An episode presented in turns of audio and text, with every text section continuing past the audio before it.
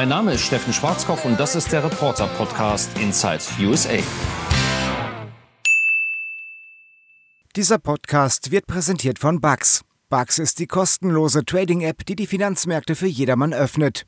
Lass dich von Bugs ganz einfach in die Aktienwelt einführen und probiere dich als Trader aus. Bugs bringt dir ohne Risiko die Tipps und Tricks der Börsenwelt bei. Dann kannst du mit echtem Geld handeln wie ein Börsenprofi. Im Juli gib den Namen Inside Podcast ein und erhalte ein 40 Euro Startguthaben. Bugs, die App, die Trading einfach macht. Bitte beachten Sie, Geldanlagen beinhalten Risiken. Die Dinge haben sich ja ein wenig geändert. Wenn wir Reporter früher eine Live-Schalte machen wollten, brauchten wir dafür eine ganze Heerschar von Technikern und Tonnen von Equipment. Stunden, manchmal Tage vorher wurde ein Übertragungswagen gebucht. Vor Ort mussten Audio- und Videokabel gezogen, Satellitenschüsseln ausgerichtet werden, Lichter, Stative, noch mehr Kabel kamen dazu. Und wenn alles gut ging, war man dann am Ende im Fernsehen zu sehen und meistens sogar zu hören. Heutzutage ist das alles etwas unkomplizierter. Der Übertragungswagen ist auf die Größe eines Rucksacks geschrumpft. Eine Kamera, ein Mikro, ein kurzes Kabel. Das war's. Ach so, und ein Kameramann natürlich, hätte ich beinahe vergessen.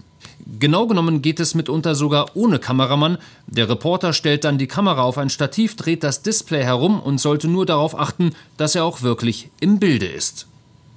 So, ich lasse das Wortspiel nochmal kurz wirken, dass er auch wirklich im Bilde ist. Und komme damit zum eigentlichen Thema meines Podcasts Kollegen. Es ist nämlich schön und gut alleine zu arbeiten, es ist aber deutlich schöner und besser, zu zweit zu arbeiten. Das ist nicht nur professioneller, sondern in aller Regel auch deutlich unterhaltsamer. Oder mit anderen Worten, da kann man was erleben. Hier in Washington arbeite ich ja meistens mit Kameramann Bill zusammen und mit Julia, die gleichzeitig auch noch Mutter meiner Kinder ist. Da letztere sich nur ungern einsperren lassen, nehmen wir Till und Jette bei Wochenenddrehs auch mal mit.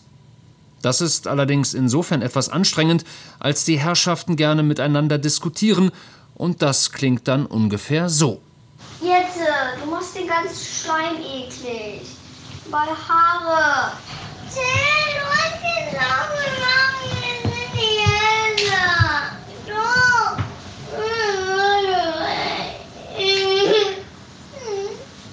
Damit sie das nicht während eines Interviews tun, stellen wir sie meistens ruhig. Nein, nicht Drogen, Knebel oder ähnlich naheliegendes, eher iPad und Kopfhörer funktioniert meistens recht gut. Als wir unlängst in Pittsburgh bei meinem Präsidenten waren, hatten wir die Zwerge auch mitgenommen, allerdings ohne technische Betäubungsmittel. Obama had a chance. No, no. The same. Obama. Das führte dann dazu, dass Julia drehte, ich mit Trump-Fans sprach und Till und Jette Fangen spielten. Beide mit zahlreichen Make America Great Aufklebern auf ihren T-Shirts, die ihnen irgendjemand geschenkt hatte. Als ich ihnen sagte, das ginge nicht, schließlich spreche hier der Präsident vor 3000 Anhängern und nicht irgendeine Witzfigur, sahen sie das natürlich sofort ein und begannen auf den Absperrgittern in der Veranstaltungshalle herumzuklettern. Auch das musste Papa Spielverderber natürlich verbieten. Danach waren sie für zehn Minuten ganz verschwunden. Ich entdeckte sie schließlich an einem Wasserspender, wo sie fröhlich an alle umstehenden Becher verteilten und als Belohnung noch mehr Make America Great Again Aufkleber bekommen hatten. Falls also jemand Bedarf hat, ich hätte da noch ein paar übrig. Aber ich wollte ja eigentlich was über Kameraleute erzählen. In den vergangenen Jahren habe ich meistens mit den gleichen Kollegen zusammengearbeitet, mit Fred, mit Andi, mit Olaf. Da weiß man, was man hat, man kann sich aufeinander verlassen und abends noch ein Bier miteinander trinken. Es gab natürlich auch schon Einsätze, bei denen ich mit Kameraleuten das Vergnügen hatte, die ich vorher nicht kannte. Meistens ist das gut gegangen, manchmal aber auch nicht so richtig. Ich erinnere mich zum Beispiel an Abir, mit dem ich von Tunesien aus nach Libyen fuhr der in Badelatschen herumlief und bei den ersten Schüssen im von Rebellen belagerten Tripolis davonrannte bzw. davon schlappte. Oder der amerikanische Kollege, mit dem ich von Miami aus nach El Salvador wegen eines schweren Erdbebens fliegen wollte. Aus der gemeinsamen Reise wurde dann allerdings nichts, weil er beim Einchecken am Counter umkippte. Er hatte etwas zu tief ins Glas geschaut. Fred, Andi und Olaf tragen keine Badelatschen, zumindest nicht beim Drehen. Mit ihnen war ich in Afghanistan unterwegs, im Gazastreifen in der Ostukraine, bei der Revolution in Ägypten oder auch bei Straßenschlachten in Deutschland. Olaf und ich haben zum Beispiel von der Eröffnung der Europäischen Zentralbank in Frankfurt berichtet, die nun ja etwas wilder ablief. Zielsicher hatten wir unser Auto mitsamt Equipment am Vorabend dort geparkt, wo sich am Morgen darauf Demonstranten und Polizisten prügelten, mit ordentlich Tränengaseinsatz. Das hörte sich dann so an. Die Polizei ist da massiv dazwischen gegangen. Wir sehen die Rauchschwaden, die hier aufsteigen, Tränengas, das massiv eingesetzt wurde von der Polizei. Steffen, wir sehen hier gerade jederzeit, einen gib bitte zurück ins Studio. der auch Tränengas massiv abbekommen hat. Steffen, gib bitte jederzeit zurück ins Studio, wenn es nicht mehr geht. Während ich vor der Kamera fleißig Tränen vergoss und komische Geräusche von mir gab, zeigte sich Olaf völlig unbeeindruckt von den Gasgranaten. Keine Ahnung, wie er das machte, vielleicht hat er einfach mal drei Minuten die Luft angehalten. Was für ein Teufelskerl. Ja, Steffen und ich bei der Eröffnung der EZB in Frankfurt, das war eine verdammt heiße Nummer. Da wurde irgendwann die erste Polizeisperre überrannt und wir beide waren mittendrin zwischen brennenden Barrikaden und Steine werfendem schwarzen Block. Steffen hat einfach immer weiter kommentiert und ich habe alles gezeigt, was um uns herum passierte. Brennende Barrikaden, verletzte Leute auf dem Bürgersteig, brennende Polizeiautos und so weiter. Irgendwann habe ich hinter mir einen Knall wahrgenommen, habe mir gar nicht so viel dabei gedacht. Ich dachte, es wäre ein Böller oder so. Aber Steffen hat mich dann am Arm weggezogen, denn es war wohl eine Tränengasgranate. Eine alte Weisheit in Demonstrationen meint, wenn Steine fliegen, dann steh nicht auf der Seite der Polizei. Richtig dumm wird's nur, wenn dein Reporter, wir nennen ihn hier mal Steffen, so auf Adrenalin ist, dass er auch noch mit dem schwarzen Blockstreit anfängt, weil dann stehst du völlig im Niemandsland. Ach ja, und um ehrlich zu sein, natürlich habe ich vom Tränengas genauso gehustet und geheult wie der Steffen. Auch mit Andi habe ich schon so einiges erlebt. Mit Peng und Puff und mit Ding Dong. Alles sehr nervenaufreibend, deswegen darf ich das hier vielleicht noch mal kurz berichten. Ja, ich weiß, Opa erzählt wieder Geschichten aus dem Krieg. Ich mach's, aber trotzdem. Kiew 2014 damals noch nicht mit so ganz ausgereifter Technik unterwegs. Mein Kameramann Andy und ich stellen fest, der sogenannte Firewire-Anschluss unserer Kamera ist kaputt. Normalerweise macht der Rechner Ding Dong, wenn man ihn per Kabel mit der Kamera verbindet um dann anschließend eine Live-Schalte zu machen. Das tut er auch jetzt, nur leider sagt er wenige Sekunden später Dong-Ding. Das bedeutet keine Verbindung. Wir versuchen es mit den in solchen Fällen üblichen Methoden. Fluchen, schimpfen, gut zureden. Kabel langsam rein, Kabel schnell rein, Schlaufe ins Kabel binden. Ding Dong und Dong Ding. Schließlich gelingt es uns doch irgendwie, die Kamera zu überlisten. Ding Dong ohne Dong Ding. Doch bei der ersten Bewegung ist es schon wieder vorbei. Jetzt rächt es sich, dass ich auf ein Stativ bei Abreise unbedingt verzichten wollte, weil es mir schlichtweg zu schwer und zu sperrig für solche Einsätze ist. Also bauen wir uns ein Stativ auf dem Balkon unseres Hotelzimmers mit Blick auf den Kiewer Maidan. Fernsehtisch, Fernseher, Bettdecke, Hose, T-Shirt was man ebenso braucht für eine Live-Übertragung. Obendrauf dann die Kamera. Vielleicht können wir uns das ja patentieren lassen.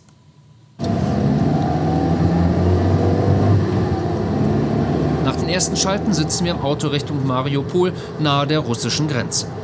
Ein Katzensprung von 800 Kilometern. Dafür habe ich mit Hilfe der Rezeption Anton angeheuert, der uns mit seinem VW Passat in den äußersten Osten des Landes bringt. Anton fährt ausgesprochen zügig, draußen fliegen Bäume und Felder an uns vorbei. Schlafen geht aber leider nicht, die Straße ist nämlich eine ziemliche Buckelpiste. Unser Fahrer kennt Abkürzungen und Schleichwege. Gerade donnern wir mit 130 Stundenkilometern über einen Feldweg. Von hinten höre ich ab und zu ein dumpfes Geräusch, wahrscheinlich Andys Kopf, der gegen das Fenster schlägt. Nach fünfeinhalb Stunden gewährt uns Anton eine Pause von drei Minuten. Er muss tanken. Danach will er es offenbar zu Ende bringen, tot oder lebendig. Die Straße hinter der Stadt Dnepropetrovsk besteht aus mehr Schlaglöchern und Bodenwellen als aus Asphalt. Ich mache Atemübungen, Vielleicht mildert das ein wenig die aufsteigende Angst. Dann Panne. Felge kaputt, Reifen platt. Das letzte Schlagloch war einfach zu tief. Teufelskerl Anton wechselt in gefühlten zwei Minuten das Rad und gibt wieder Gas. Er fährt nun etwas schneller als vorher. Ich nehme an, die Taktik ist, einfach über die Löcher hinwegzufliegen. Andi murmelt irgendetwas vor sich hin. Vielleicht betet er gerade den Rosenkranz. Dank einer Vollbremsung von Teufelskerl Anton gelingt es uns etwas später bei inzwischen kompletter Dunkelheit nicht in einen Panzer der ukrainischen Armee hineinzurasen. Frage mich, ob der das darf. Einfach so, ohne Beleuchtung. Um 21 Uhr fliegt das Ortseingangsschild von Mariupol an uns vorbei. Gott sei Dank. Anton nimmt noch einmal eine letzte Abkürzung und poltert einen Schotterweg mit scharfkantigen Steinen entlang. Der Wagen setzt auf, Anton verzieht keine Miene. Zehn Minuten später, nach insgesamt elf Stunden Fahrt, sind wir an unserem Hotel angekommen. Der Teufelskerl winkt uns freundlich zu, er hat es eilig, er will wieder nach Kiew zurück. In meiner Erinnerung war die halsbrecherische Fahrt die einzige Möglichkeit, nach Mariupol zu kommen. Andi sagt, das war nicht so. Es gab keine Flüge mehr in diese Richtung. Doch, aber nur zu teuer. Ich glaube, ich genieße grundsätzlich den Ruf, etwas knauserig zu sein, wenn es um die Reisekasse geht.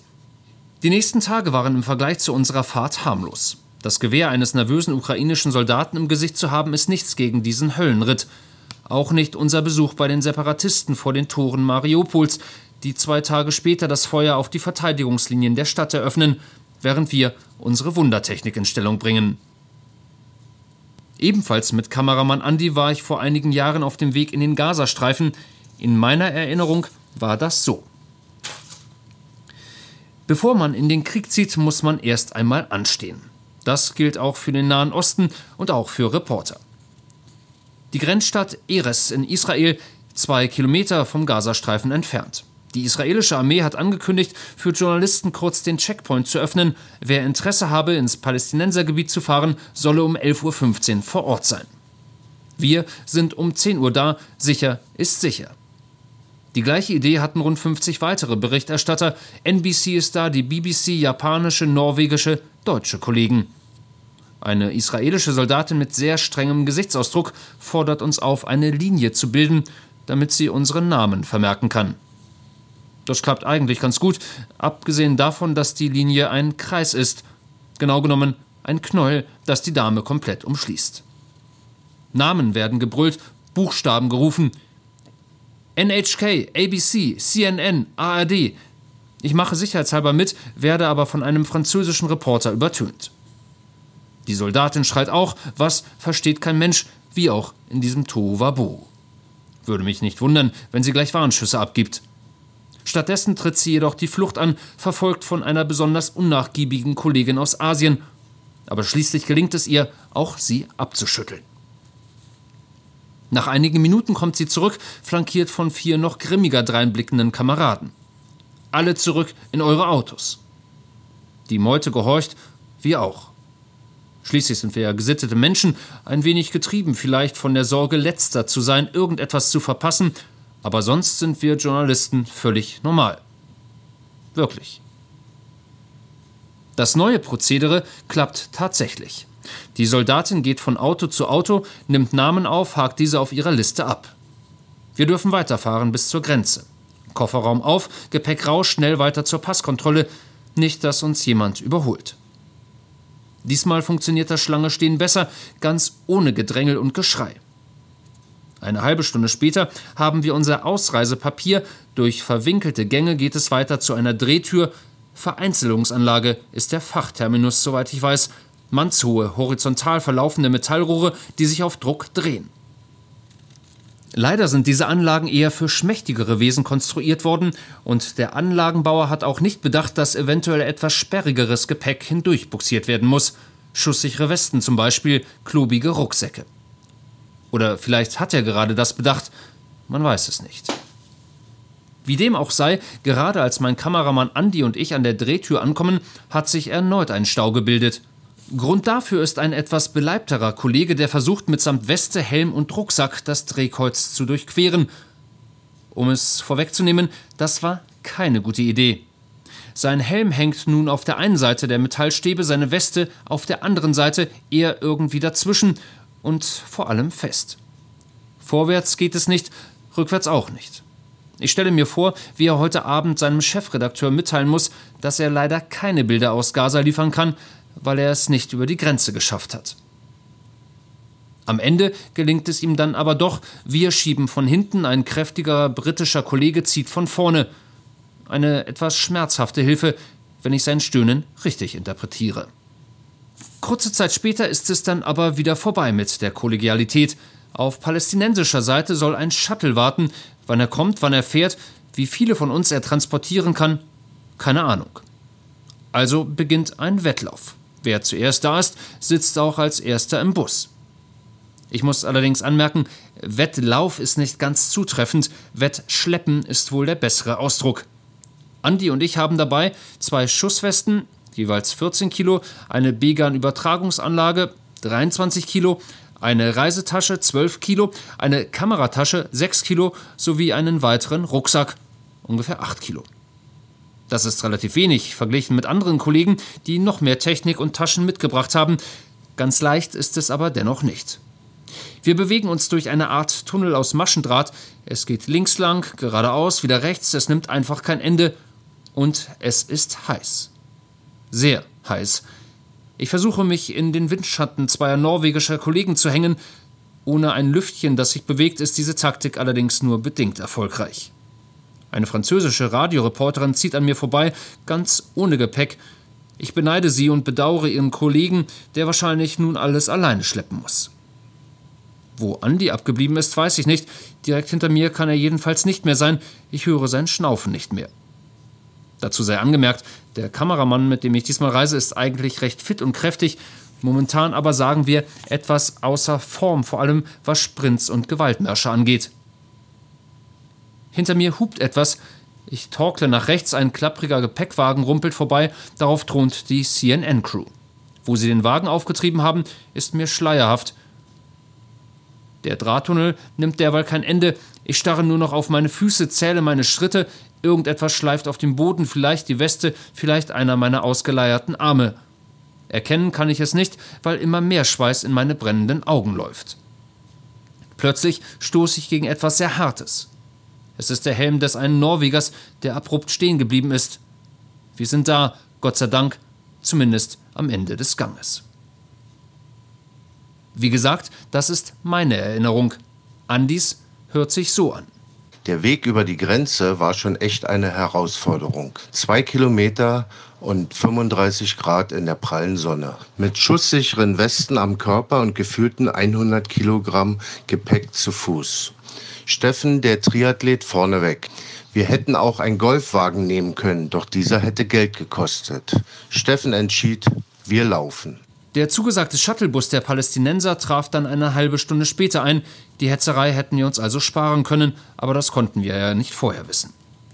Weitere 20 Minuten danach spuckt uns der Bus in Gaza-Stadt vor einem Hotel aus. Ein Hamas-Vertreter nimmt uns die Pässe ab.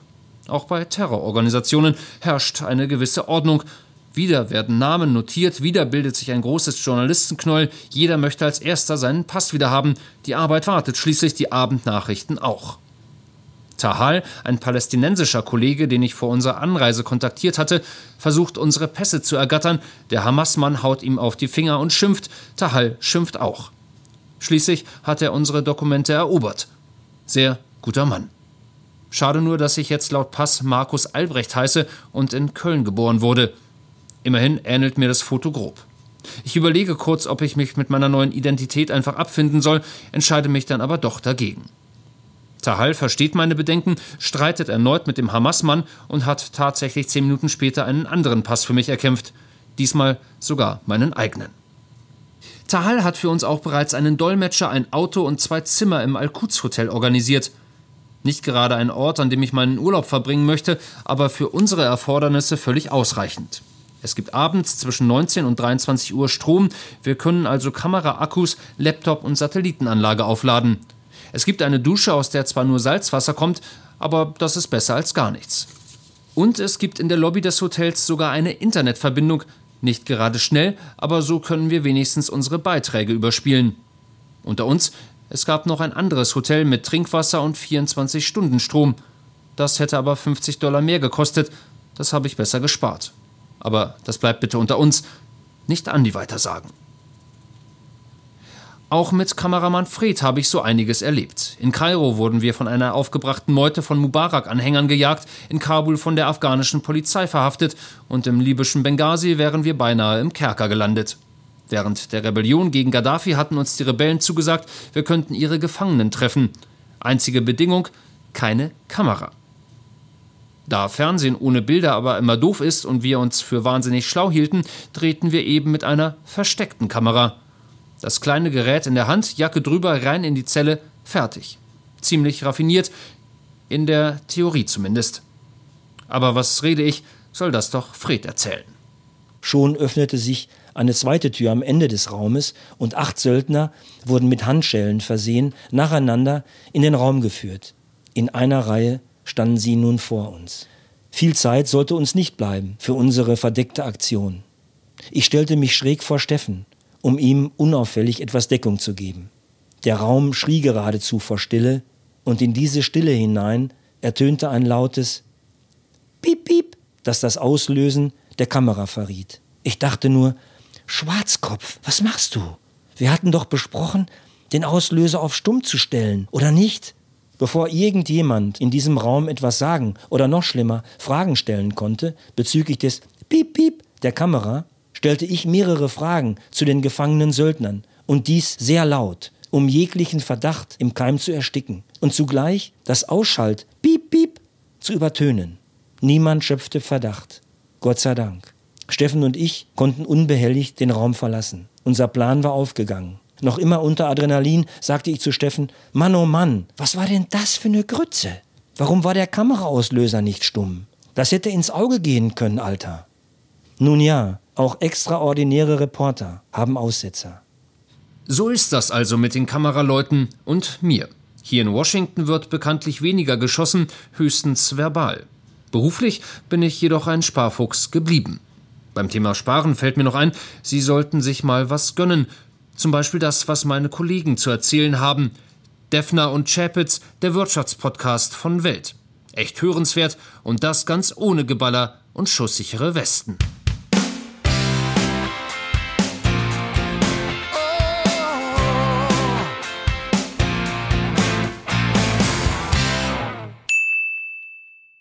Dieser Podcast wurde präsentiert von Bugs.